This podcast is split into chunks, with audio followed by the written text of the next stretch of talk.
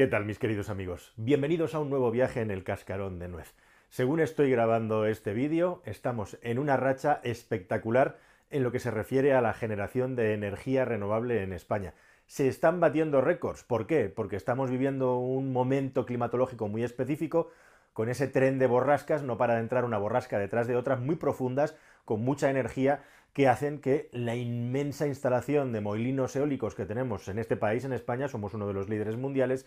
giren con mucha fuerza generando muchísima electricidad, hasta el punto que por momentos tres cuartas partes de la electricidad que se ha generado en España en los primeros días de noviembre han venido de fuentes renovables, lo cual es un récord histórico para un país como el nuestro, que es un país grande y donde la generación de energía con renovable a esos niveles ya indica que se están consumiendo muchísimos megavatios directamente de las renovables. Eso además, si amplías la foto y te la llevas al mes de octubre y primeros de noviembre, hace, como digo, que se estén batiendo récords por todos estos eh, temporales que van entrando en la península ibérica, cosa que suele ocurrir en el otoño-invierno. Este año a lo mejor incluso un poco antes con tanta intensidad. Pero lo cierto es que estamos viviendo en una situación que redunda en el que el precio mayorista de la electricidad esté batiendo récords también, pero por bajo. Especialmente el precio mínimo se ha disparado hacia abajo hasta el punto que comparado con Europa es espectacular, tanto España como Portugal, al final somos una unidad energética, península ibérica, esté batiendo récords, lo cual demuestra que efectivamente sí,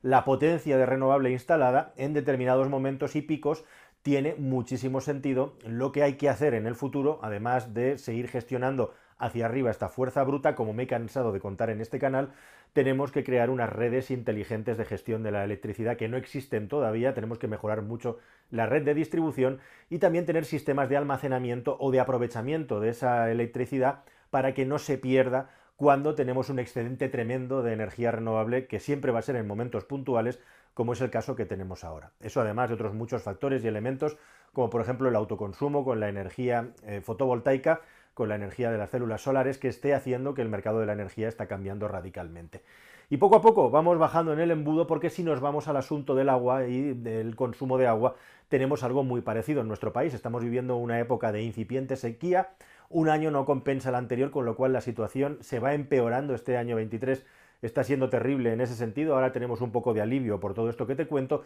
pero probablemente, salvo que esté así por meses y meses y meses, prácticamente hasta el verano del año 24, no vamos a acabar de compensar todo lo que hemos ido perdiendo. Y este es un problema muy serio, el del agua y el de la energía, que en el proyecto que te voy a presentar hoy es un proyecto además español y verdaderamente que es un auténtico orgullo poder presentar un vídeo como este porque estaba pensando yo antes de meterme aquí, estamos viendo vídeos traducidos de productores anglosajones al español, sea el español latino o al español de España, sobre historias de instalaciones o de experimentos científicos tecnológicos interesantes, pero este que te voy a presentar hoy yo sin duda creo que es uno de los más interesantes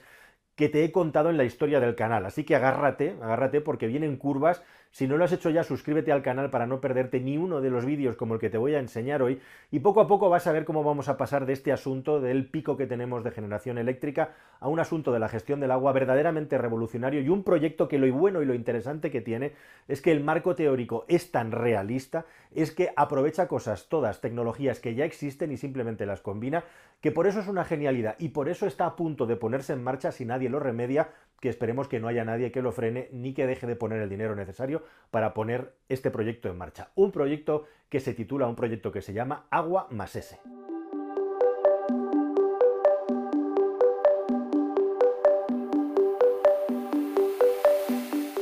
Bueno, Agua más S es una idea, es un proyecto de ingeniería que ha desarrollado la Universidad de Málaga, en el sur de España. Málaga, como bien sabréis, los de dentro y los de fuera, una de las regiones más incipientes, más emprendedoras y que más está creciendo con mucha diferencia de todo el país, polo atractor de empresas tecnológicas y otras muchísimas cosas más que pasan la mayoría de ellas, la mayoría positivas. Bien, pues concretamente el Instituto de Domótica y Eficiencia Energética presentó hace ya aproximadamente un par de años un proyecto para intentar paliar, como digo, la incipiente sequía que tenemos en nuestro país y que está vinculado además a las energías renovables. Y se trata de un proyecto que yo lo bautizaría, lo denominaría como el proyecto del río inverso, porque realmente lo que se quiere hacer es hacer un cauce de un río al revés para solucionar un problema de sequía muy importante que puede tener una región en la que el desarrollo de la agricultura, como te voy a mostrar ahora mismo, y el desarrollo del turismo está haciendo que falte mucha, mucha, mucha agua. Bueno, como vas a ver, no se ha inventado nada nuevo, pero lo que sí que es nuevo, novedoso y verdaderamente disruptor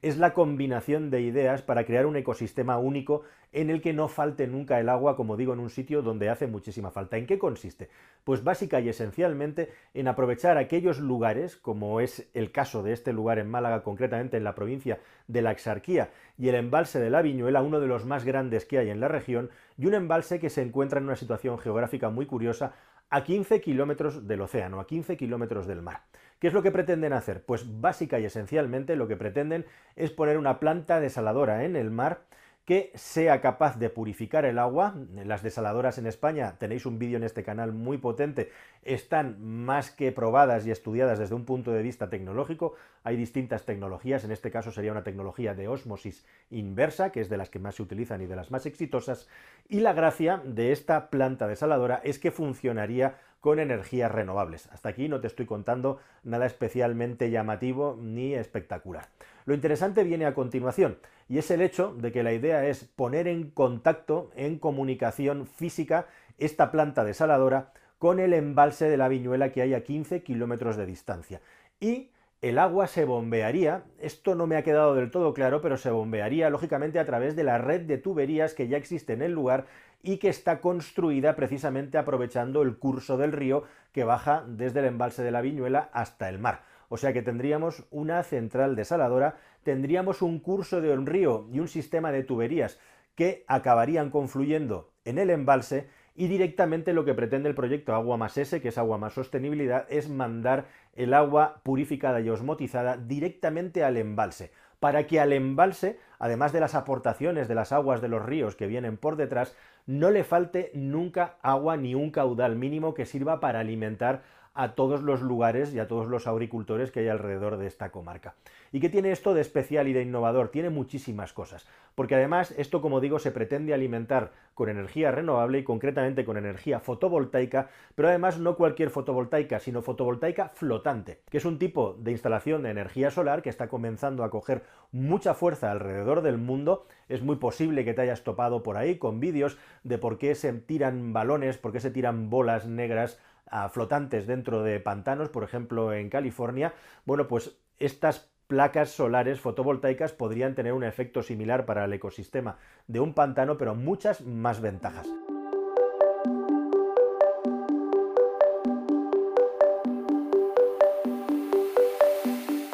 ¿Cuáles son estas ventajas? Bueno, pues básica y esencialmente las placas solares sobre el agua tienen mayor capacidad de producción, ya que no les cae tanto polvo como cuando están en la tierra. Esta es una ventaja que tienen. El hecho de estar en el agua tiene una doble ventaja igualmente. Por un lado, todos los reflejos que hay del sol en el agua hacen que estas placas puedan producir un poco más de electricidad y al mismo tiempo, al estar sobre un objeto acuático, hace directamente de sistema refrigerador. Ya sabéis o deberíais de saber que las placas solares pasados los 25-26 grados centígrados comienzan su curva de descenso del rendimiento y el hecho de estar en remojo flotando a las placas solares les viene muy bien para intentar mantener, mantener esa temperatura de servicio donde tengan un mayor rendimiento nominal. Así que todas estas ventajas hacen que la superficie, además, dentro del agua, como no tenemos ningún tipo de sombra, es totalmente plana, podamos unir las placas solares sin distancia, de modo que tenemos más densidad y, por lo tanto, mayor potencia instalada para un terreno ocupado.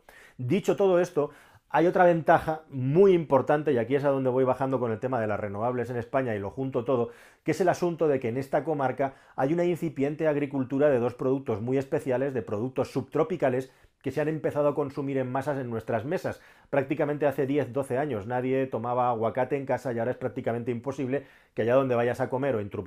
o en tu propia casa no haya un aguacate y los que vamos a comprar al supermercado, bien que sabemos, ¿verdad?, que los aguacates se venden a precio de oro. Igual que otra fruta tropical como es el mango, que también ah, tiene un absoluto boom gastronómico y se encuentra ya en todas las mesas. Bueno, pues en esta zona, que tiene un clima subtropical dentro de España, el cultivo tanto del mango como del aguacate es un auténtico tesoro y si a eso le juntas el tema del turismo, lo que tienes es que hay una presión sobre el terreno tremenda y también un rechazo muy grande a ocupar grandes extensiones de tierra donde se podría estar cultivando estos productos y donde ahora se quieren poner placas solares y molinos de viento. Solución, nos llevamos las placas solares encima del agua. Y esto es algo absolutamente disruptivo cuando combinas todos estos elementos porque lo que estás haciendo es crear un círculo virtuoso, una economía circular, en la que además el agua que viene osmotizada y entra en el pantano desde el mar va a adoptar la mineralización natural que tiene el agua del pantano que ha traído arrastrada por los ríos que la han llevado hasta allí. O sea que se produce un proceso de remineralización del agua de la desaladora que es tremendamente positivo tanto para el futuro consumo humano como para que específicamente ese agua sea de calidad para una agricultura intensiva de regadío que, como digo, mueve muchísimos millones. De hecho, algunos de los patrocinadores de este proyecto que se han sumado con entusiasmo son productores de aguacate, como he podido comprobar en las investigaciones que he estado haciendo sobre este tema. Así que este es el círculo virtuoso y lo verdaderamente interesante y apasionante del asunto es que precisamente porque no se está utilizando nada disruptivo o una tecnología que no se conozca, sino simplemente adaptando todas las soluciones tecnológicas a una región y a un lugar en concreto, el proyecto tiene muchísimos visos de ser realidad. Si todo va bien, en aproximadamente entre un año y un año y medio deberían de comenzar las obras de construcción de la desaladora y ellos calculan que en un solo año pueden tener fabricada la desaladora y pueden tener las placas solares en el pantano, como digo, un pantano de la Viñuela al que se supone que serían capaces de aportar 20 hectómetros cúbicos al año de agua que serían suficientes para que en toda esta región el desarrollo socioeconómico, es decir, hacer convivir la agricultura con el turismo y con las necesidades de la industria local, estarían cubiertas permanentemente. ¿Te das cuenta? Estamos hablando de un río inverso, además un río creado a demanda, sacando agua del mar para que nunca jamás vuelva a faltar agua en ese lugar. Ahora imagínate todos aquellos sitios que tengan una orografía, una configuración parecida, que pueden ser muchos, con un pantano no muy lejos del mar, aquí estamos hablando de 15 kilómetros de distancia, donde desde un punto de vista económico estas cifras, estos números podrían cuadrar. Según ellos, la idea es cubrir el pantano con tantas placas solares necesarias como para poder cubrir los costes energéticos de la planta de potabilización, de la planta desalinizadora e igualmente también del sistema de bombeo del agua, que según ellos no necesita de una instalación especial ni específica, sino simple y llanamente aprovechar las que ya existen en ese lugar desde el pantano hasta el mar, aprovechando igualmente el curso del río.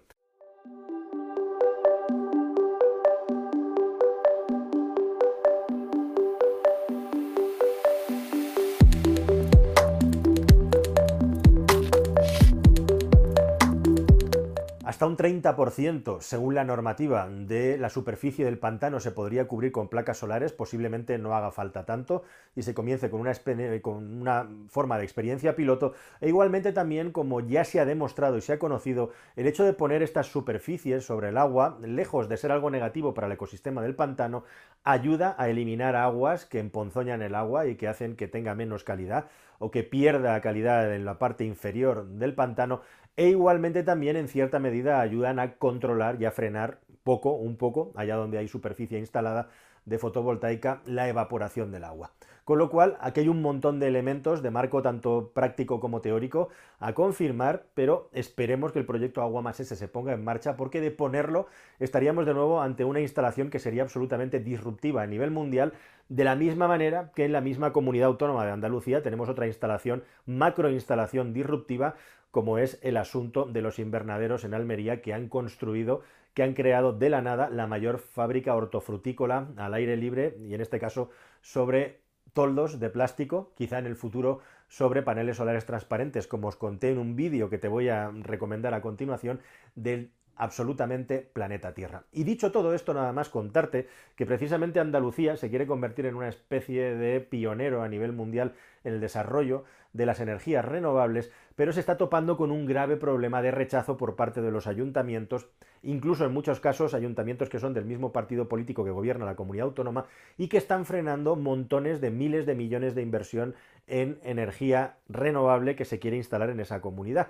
Ahora mismo Alemania está instalando fotovoltaica a un ritmo cuatro veces superior al de Andalucía, que es una de las comunidades más dinámicas de España, si no la que más. Y el problema es que en España, según, según va creciendo la extensión de instalaciones de renovables, va aumentando también el malestar y también el rechazo por parte de las comunidades locales de los lugares, aunque en muchas ocasiones Allá donde se pone una planta fotovoltaica, pues un agricultor que tiene unas tierras que le van a alquilar pasa de unos 500 euros por hectárea a unos 1.500, 1.700, 1.800 euros por hectárea que le van a dar por no trabajar ni hacer nada, simplemente cediendo su espacio al molino de viento o a la planta fotovoltaica. Y esto es algo verdaderamente serio y grave lo que puede ocurrir porque el último frenazo a todo esto, el frenazo local, puede hacer que efectivamente el gran potencial que tiene nuestro país para convertirse en la superpotencia mundial de las energías renovables, primero para los intereses del país y luego ya para los de los demás, al menos ese sería el orden en el que yo pondría este asunto, se vea, como digo, ralentizado, se vea parado por todos estos intereses locales que en muchas ocasiones son legítimos y en otras muchas, las la mayoría,